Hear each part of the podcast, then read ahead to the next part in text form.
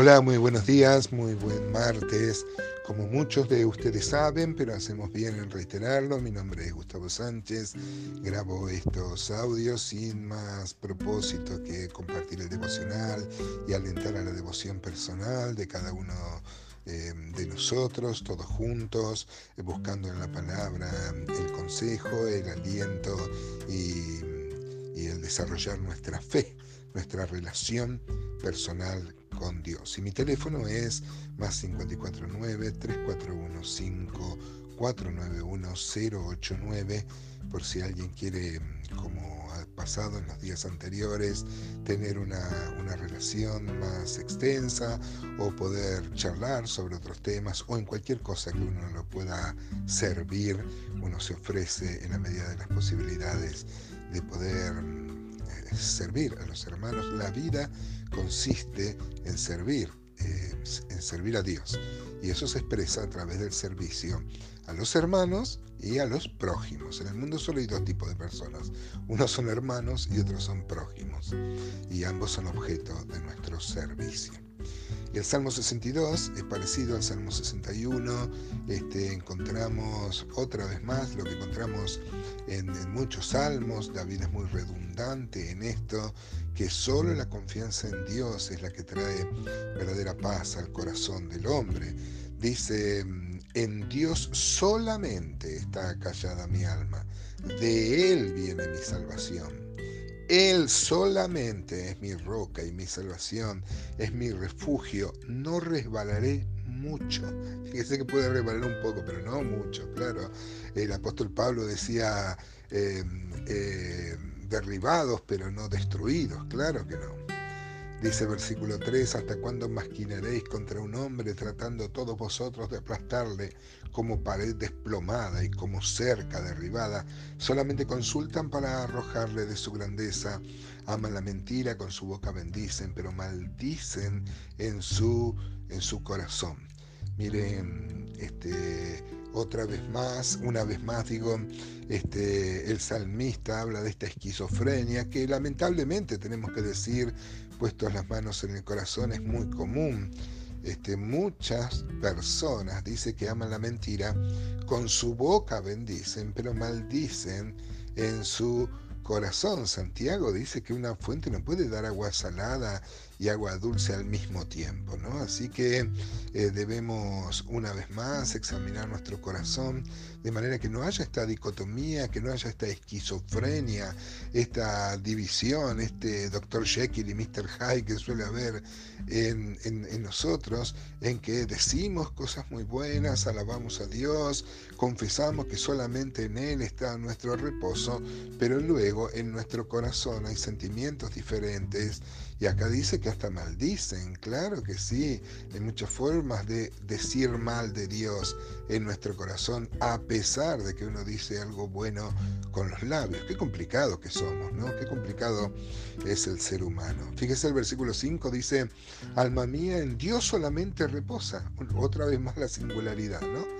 Porque Él es mi esperanza, Él solamente es mi roca y mi salvación es mi refugio, no resbalaré. En Dios está mi salvación y mi gloria, en Dios está mi roca fuerte y mi refugio. Miren qué hermoso el versículo 7. Mi salvación, mi gloria, mi roca fuerte y mi refugio.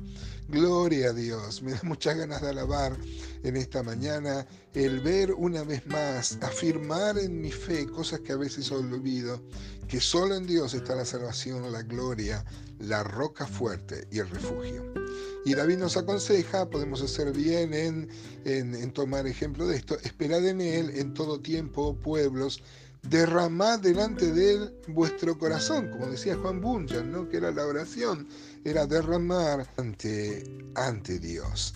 Este, fíjese qué, mm, qué forma de alentar la fe, ¿no?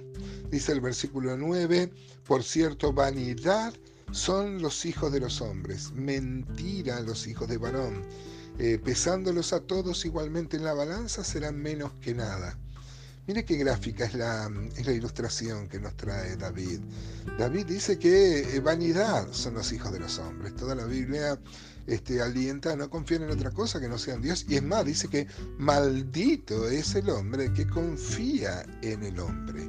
Eh, no hay que confiar en la multitud de, caballos, de soldados para la guerra en este tiempo, ni en la multitud de recursos, podríamos aplicarlo hoy, sino solamente en Dios. Siempre, amado hermano, siempre uno y Dios somos multitud.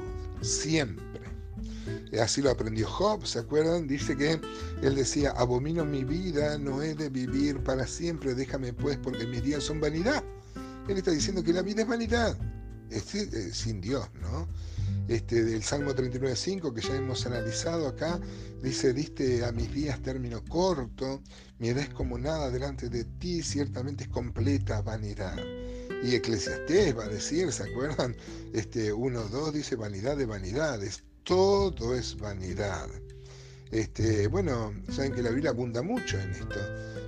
La vanidad habla de la vaciedad, de, de contenido. La vida es vana si uno no la centra en Dios. A un Nietzsche que decía que Dios ha muerto, él decía que había que reemplazar a ese Dios que hemos matado, así lo veía él, por otros dioses. Él lo llamó el superhombre, ¿no? La realización del hombre, no un hombre con superpoderes, sino la realización del hombre. Fíjese como un ateo tan empedernido como Nietzsche este, si sacamos a Dios necesitamos otro Dios, ponerle, porque el hombre es dependiente. Prefiero, a diferencia de lo que consideraba Nietzsche, antes que confiar en, el hombre, en los hombres y en mí mismo, prefiero confiar en Dios, como lo hacía David. Dice versículo 10 del Salmo 62, no confiéis en la violencia ni en la rapiña, no os envanezcáis, si se aumentan las riquezas, no pongáis el corazón en ellas. ¡Ay, cuánta sabiduría hay acá! Una vez habló Dios, dos veces he oído esto, que de Dios es el poder. Y tuya, oh Señor, es la misericordia, porque tú pagas a cada uno conforme a su obra. Es muy importante acá. Por supuesto que las obras no valen para la salvación. Alguien ha dicho, Francisco La Cueva dijo en una oportunidad, que la fe justifica al hombre, no las obras. Pero las obras justifican la fe. Claro que sí, nosotros somos hechura suya, dice Efesios 2.10, para buenas obras. Y antes decía que Dios pesa, ¿no? Y no somos nada. Lo que pesa son las obras, no para salvación, por supuesto. Hay una creencia popular que cree que los buenos se van al cielo y los malos se van al infierno. Pero no es así, lo hemos aprendido lo más bien ya hace tanto tiempo, ¿no? Este, sabemos que eh, en realidad tampoco la salvación es por la fe, la salvación es por la gracia, por la fe accedemos a esa gracia, pero luego se debe mostrar en obras, en obras que Dios preparó para que anduviésemos en. Entonces, en definitiva, si todo es vanidad, si la vida es vanidad, ¿qué es lo único que da sentido? Vivir de acuerdo a la voluntad de Dios, obedecer su palabra y vivir sirviéndole a Él, sirviendo a los hermanos y a los prójimos.